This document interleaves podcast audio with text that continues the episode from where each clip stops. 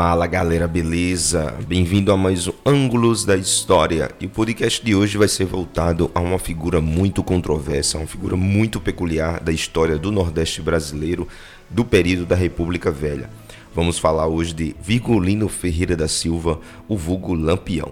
E para entender essa abordagem, para entender esse tema, temos que entender também sobre o período em que se viveu o cangaço, que é o período justamente da República Velha tá bom? Então bora lá. De 1889 até 1930, a história do Brasil desse período foi conhecida como República Velha, dividida também em duas partes. Uma parte foi chamada de República da Espada, que foi logo no começo ali em que criou a Constituição e que era governado por militares eh, ligados ao Exército Brasileiro, óbvio. E a segunda parte é a chamada de Café com Leite ou República das Oligarquias, que é a fase em que o país foi governado por civis, sendo esses civis extremamente ricos.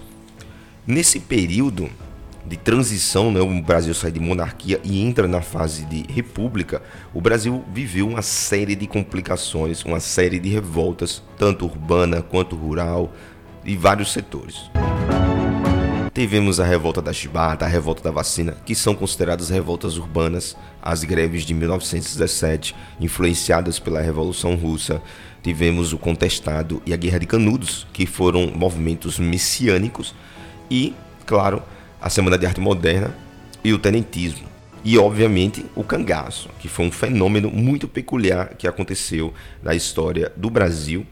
É, embora, assim, que não é um fenômeno apenas nacional, não é um fenômeno apenas brasileiro, não é um fenômeno nordestino, e sim mundial. Podemos colocar dessa forma.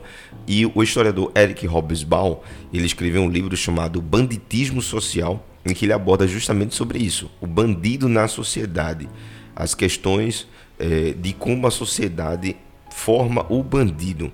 Eric Hobsbawm nesse livro, O Banditismo Social, ele aponta que não existe apenas Lampião. Ele fala sobre o cangaço, mas não existe apenas o Lampião. Existem vários outros grupos, vários outros movimentos que também tinham essa característica de banditismo social. Temos como exemplo o Robin Hood, temos também como exemplo aí o Zorro, vou colocar o Zorro aqui também como, como um bandido social, né, que surge em meio àquele série de problemas. É, temos também Bonnie e Clyde, que são considerados também bandidos sociais. E hoje, e o que mais vemos na nossa sociedade é também o chamado de banditismo social, que é o bandido sendo adorado pelas pessoas da sociedade, por um grupo. É, de qualquer forma, esse indivíduo surge em meio a um caos social muito grande. A soma de desigualdade, baixa renda, vários problemas sociais. Então vamos tentar analisar aqui a situação do cangaço. A soma de coronelismo, voto do cabresto, curral eleitoral, má distribuição de terra, latifúndio, seca, fome, miséria, tudo isso junto, a soma desses fatores, vão levar ao surgimento desses movimentos, dessas revoltas no campo. E o principal delas, que representou a força, a luta, a revolta de fato do movimento, foi o cangaço, e a figura que mais emergiu dentro desse movimento foi a de Lampião. E Lampião, vamos agora abordar um pouco sobre ele, que é uma controvérsia muito grande com relação ao seu nascimento.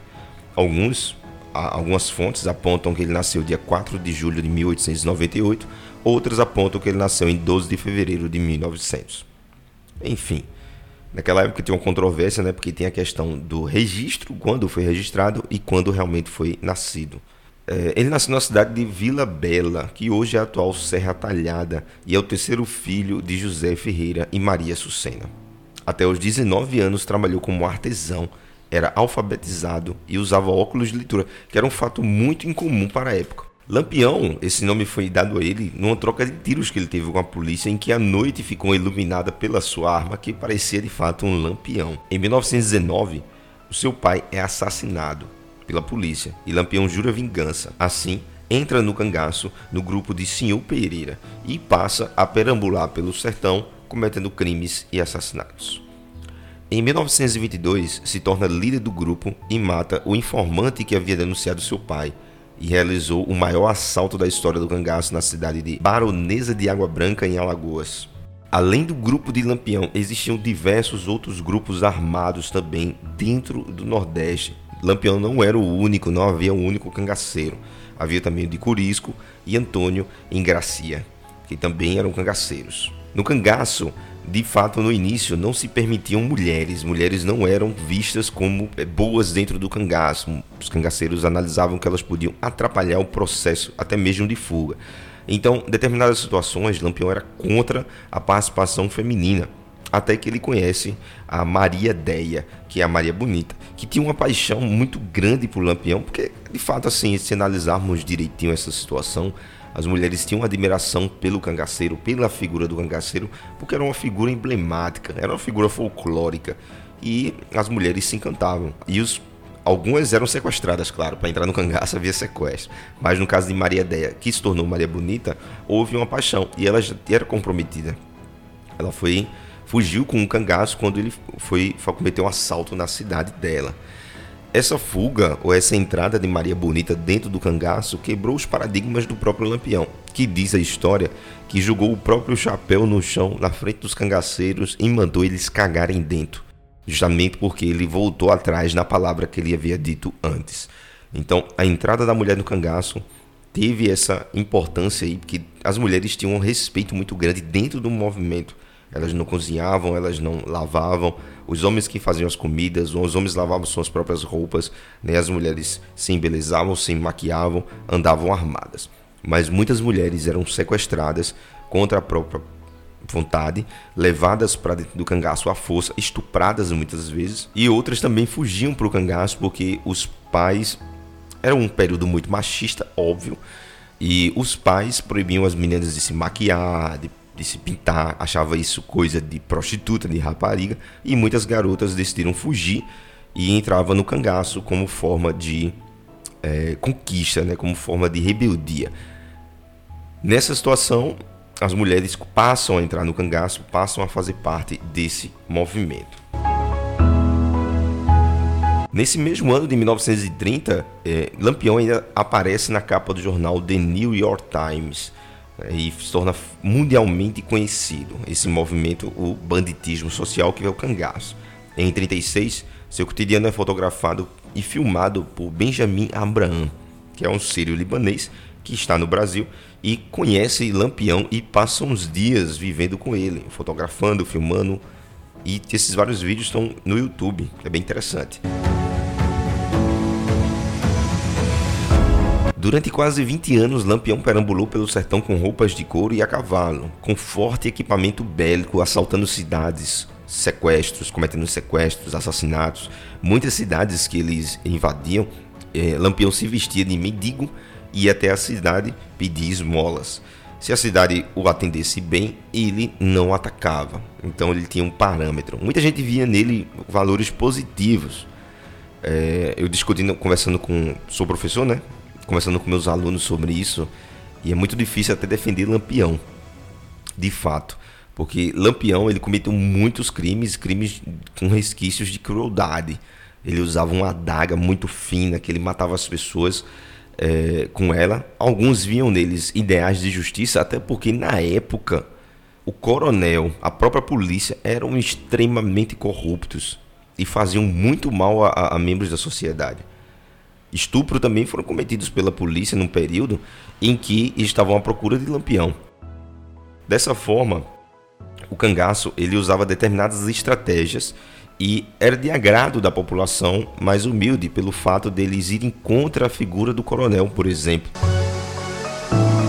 Teve um jornalista que disse que o sonho de Lampião era ser como um coronel. Eu discordo, não vejo dessa forma. Lampião queria ser ele, queria ser o rei do cangaço. Como Lampião conseguia suas armas? Lampião ele conseguia as armas através de roubos de unidades paramilitares e até mesmo da própria polícia. Tinham espingardas, rifles, pistolas semiautomáticas e tantas outras armas que ele usava. Lampião ele conseguiu também muita arma e conseguiu prestígio o título de capitão, que ele é chamado entre os membros do movimento do cangaço de capitão. Ele conseguiu esse título depois de um conflito que ele ia ter com a coluna Prestes, a chamada coluna Prestes. Diz a história que Padre Cícero e Lampião realmente ele tinham uma aproximação grande, os dois. Eles tinham uma aproximação. E Padre Cícero chama Lampião para defender a cidade de Juazeiro de Luiz Carlos Prestes, na chamada Coluna Prestes. O que foi essa Coluna Prestes? Luiz Carlos Prestes ele saiu do Rio Grande do Sul a pé durante esse período da República Velha para juntar homens e armas para lutar contra o governo federal. E ele ia passar pela cidade de Juazeiro, no Ceará. Nessa ida para lá, Lampião é chamado por Padre Cícero para proteger a cidade. Em troca disso, ele ganharia armas e também título de capitão. Esse título de capitão ia ser dado pelo deputado Floro Bartolomeu. Estavam todo mundo lá pronto para receber a coluna Preste e destruir esse movimento. Então, Lampião, para proteger a cidade, ganharia armamento pesado e um título de capitão patriótico. Lampião era muito esperto, sabia que isso era uma armadilha, enganou a galera, pegou as armas e vazou. Abandonou a cidade e deixou ela ao, a, a própria sorte. E Lampião, dessa forma, se tornou um cara muito procurado na história do Nordeste brasileiro. O fim do cangaço acontece dia 28 de julho de 1938, em uma emboscada na cidade de Angicos, no sertão do Sergipe. Lampião, junto com seu bando, estava acampando em uma fazenda de um amigo. Aí tem a dúvida né, se realmente Lampião foi traído ou a polícia foi muito esperta, ou o outro. A polícia era chamada de polícia volante, mas os cangaceiros chamavam eles de macacos, porque eles, nas trocas de tiro, eles saltitavam parecendo macacos. Lampião, então, nesse dia, juntamente com seu bando, alguns morrem numa troca de tiro intensas logo de manhã como Lampião era muito é, devoto, muito religioso, toda manhã eles acordavam para rezar. E antes da oração, viu que a polícia estava bem próxima. Eles chegaram tão sorrateiramente que nem os cachorros latiram. Pegaram eles desprevenidos. Houve troca de tiros intensa, foi um negócio de 20 minutos de troca de tiro. 11 cangaceiros morreram. O Lampião foi inclusive foi o primeiro a morrer. Quando os cangaceiros viram o Lampião morrendo, correram e fugiram. Onze cangaceiros morreram nesse dia, entre eles Lampião e Maria Bonita.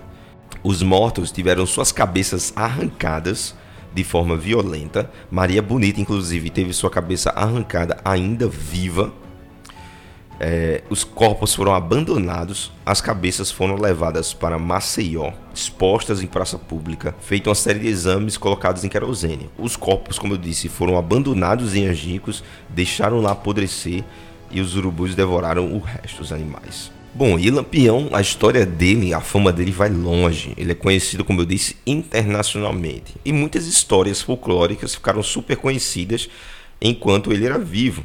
Por exemplo, sobre a morte dele, alguns falam que ele não morreu basicamente ali, dentro dessa armadilha em Angicos. Por quê?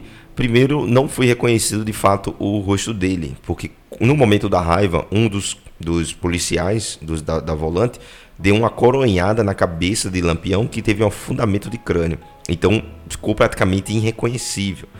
É, outro ponto, Muita gente diz que conviveu com o Lampião de fato, mesmo depois dele ser morto e pego pela polícia. São histórias. De fato, esses personagens, quando morrem, é, surgem esse, esse tipo de, de história, essa, essa, esse folclore com relação à morte do indivíduo, que é algo extremamente comum, como aconteceu com Osama Bin Laden, como aconteceu com Elvis Presley, com Michael Jackson. Né, e tantos outros personagens da história da humanidade, e Lampião, claro, não poderia ser diferente. A história dele também ficou aí marcada nesse aspecto. Quando vivo, Lampião né, também espalharam muitas fake news com relação a ele. Por exemplo, dizem que ele pegava crianças, ele gostava de, de tinha violência muito grande com crianças, acreditava que quando ele via uma criança jogava ela para cima e aparava ela com um punhal. Né? Dizem a história que ele fazia exatamente isso. E se a polícia mesmo é, é, espalhava essas histórias, que ele matava crianças, já para justamente evitar com que a população ajudasse ele ou desse abrigo a Lampião. E Lampião muitas vezes, quando ele ia para alguma fazenda de uma pessoa mais humilde ou pobre, ele pagava pela hospedagem, ele dava comida, dava dinheiro para as pessoas que precisavam mais. Então, para alguns membros da sociedade, eles eram vistos como de fato herói, justamente por tomar essas atitudes.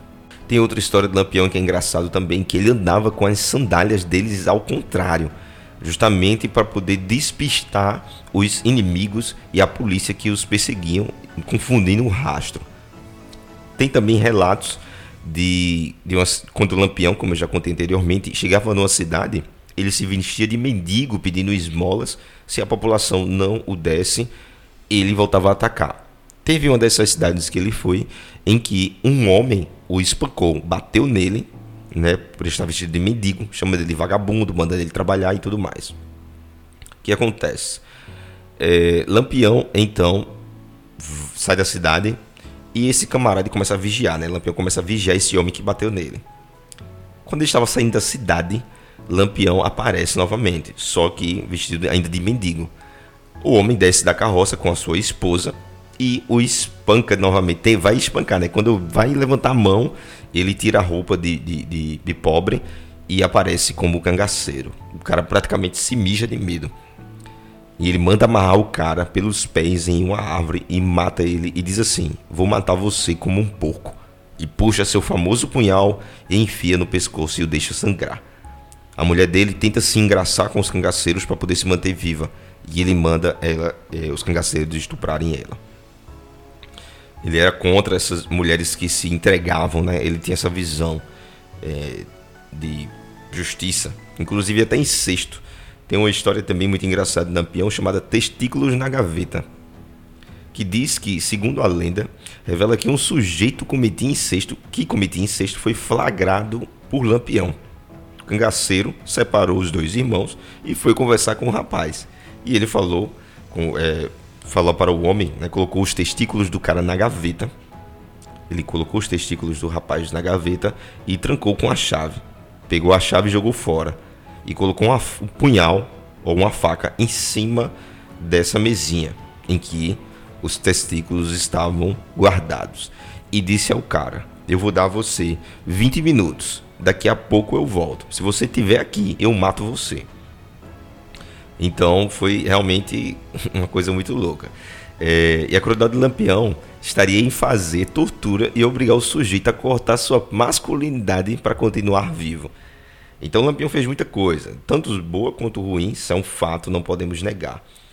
Tem outra história também que é bem interessante, que quando o Lampião, depois de cometer um assalto, foi até uma fazenda e nessa fazenda ele chegou até uma mulher e pediu para que ela cozinhasse para ele. Teve que cozinhar, né, durante a, a, a preparação do alimento, a preparação do alimento era para 30 homens. Então ela fez a comida nas pressas, não tinha comida para todo mundo, o Lampião deu a comida, ainda pagou essa mulher e ela produziu o alimento. Só que ela esqueceu de botar sal. E quando os, os, os cangaceiros foram um comer, um deles ficou, né? Pô, tá sem sal aqui, essa comida tá uma merda, né? Tá sem sal, comida ruim da porra, sem gosto. É, Lampião então fica irritado com esse cara e pede à mulher um quilo de sal. E joga o sal todinho na comida desse cara. E obrigou ele a comer tudo. Enfim, o cara morreu, teve um problema de, de pressão e acabou morrendo por comer um quilo de sal. Então, Lampião, ele não ficou o tempo todo da sua vida dentro do cangaço, na fase adulta. Simplesmente ele perambulava por aí também como pessoa normal, como pessoa comum. Como eu disse, ele era um cara inteligente à frente do seu tempo em algumas determinadas ocasiões. Fez aliança também com os coronéis em determinados momentos. E, claro, é, o cangaço ele ia e vinha. Tinha tempos de alta, tinha tempos de baixa. Há histórias também que ele mandou uma carta para o governador de Pernambuco dizendo, se auto-intitulando governador do sertão. Enquanto ele governaria o sertão, o governador de Pernambuco de fato poderia ficar com a outra parte do litoral. Bom, tem várias histórias do cangaço. Eu indico a vocês assistirem um filme chamado Baile Perfumado, também tem um filme chamado Deus e o Diabo na Terra do Sol, que são extremamente interessantes.